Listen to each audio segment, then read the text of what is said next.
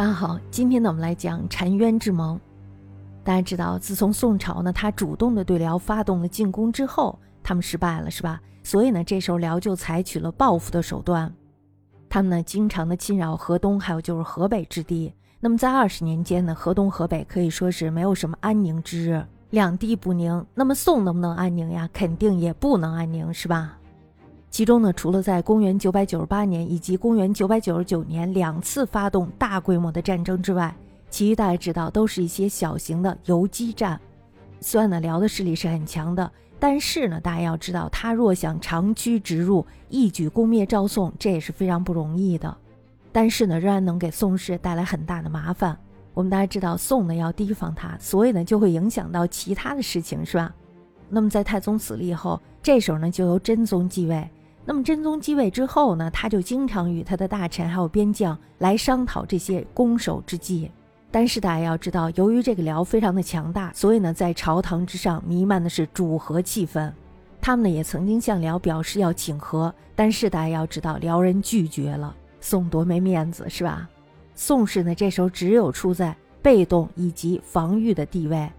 那么在公元一千零四年的时候，这时候辽圣宗他就奉了摄政承天皇后的命令。大举南下，南下以后，他首先攻下了瀛州，然后呢就直抵河北岸的澶州，这在河北濮阳西南。我们大家知道，这时候呢距离开封城仅有三百里，朝野呢这时候大为震惊，很多人呢都非常的恐慌。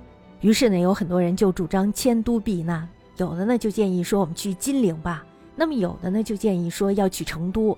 那么真宗本人他是非常胆怯，而且呢是优柔寡断的，所以呢这时候他大脑是一片空白。当时大家知道，朝廷中呢必有主战派，其中呢就包括寇准等人，他们呢就力主真宗亲征。真宗呢毕竟是一国之主，所以呢也不能太怂，于是呢就应允了。那么在抵达了澶州之后，这是河北濮阳，于是呢就登上了北城门楼。宋军的士气呢这时候大振。那么真宗本人大家要知道，他并不是一个主战派，而是一个主和派。那么他到这儿的目的是什么呀？就是要主和，他是来求和的。而这个辽军的统帅达觉正好战死了，于是呢，辽军士气受挫。另外，再加上辽军深入，所过之地并没有完全的控制。这时我们大家知道，这就是根基不牢，是吧？所以呢，如果要是再战的话，也未必能够胜利。故而呢，双方就都有了合议。那么再加上有一个王继忠从中拉拢，大家知道，这就促成了和谈。王继忠呢，他原来是真宗还没有继承王位的时候手下的一个亲信。他呢奉命守边已经有很长的一段时间了，所以呢是非常有威望的。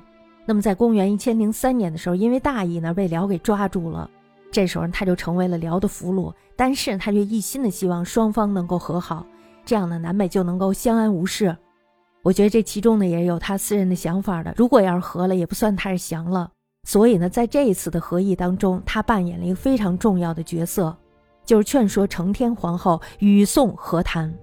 宋呢，这时候就让毕世安负责。大家知道，这毕世安呢，他是一个主战派。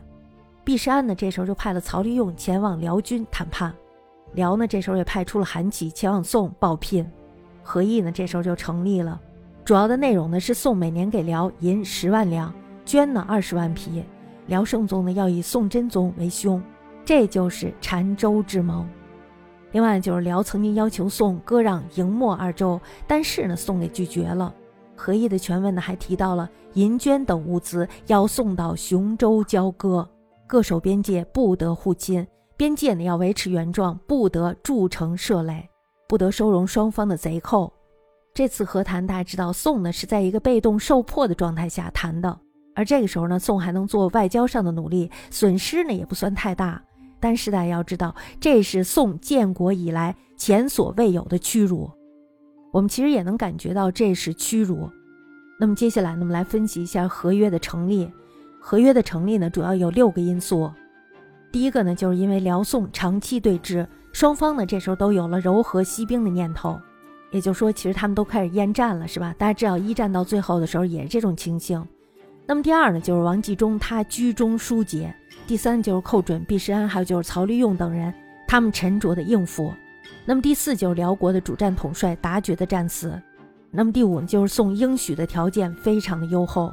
大家知道辽人呢他们是少数民族，所以他们并不是非常善于治理国家，他们的政治目标呢并不是非常的远大。大家知道，原来呢辽已经入侵了宋，是吧？可是呢，后来就是因为他们没有远大的政治目标，所以呢，造成了他们的后退。那么他们在占有的土地上烧杀抢掠之后，最后呢，还是返回了他们的国家。现在他们直接得到了物资还有钱财，所以呢，就达成了这个协议。那么第六呢，就是因为他们双方的势力呢是相当的，都没有全胜的把握。这个合约呢，在当时可以说是一个国际性的条约，这就代表了北亚强权与中原朝廷的态度。虽然呢，辽国没有得到土地，但是他们得到了宋每年供给的物资，并且呢，满足了北亚民族所需求的经济利益。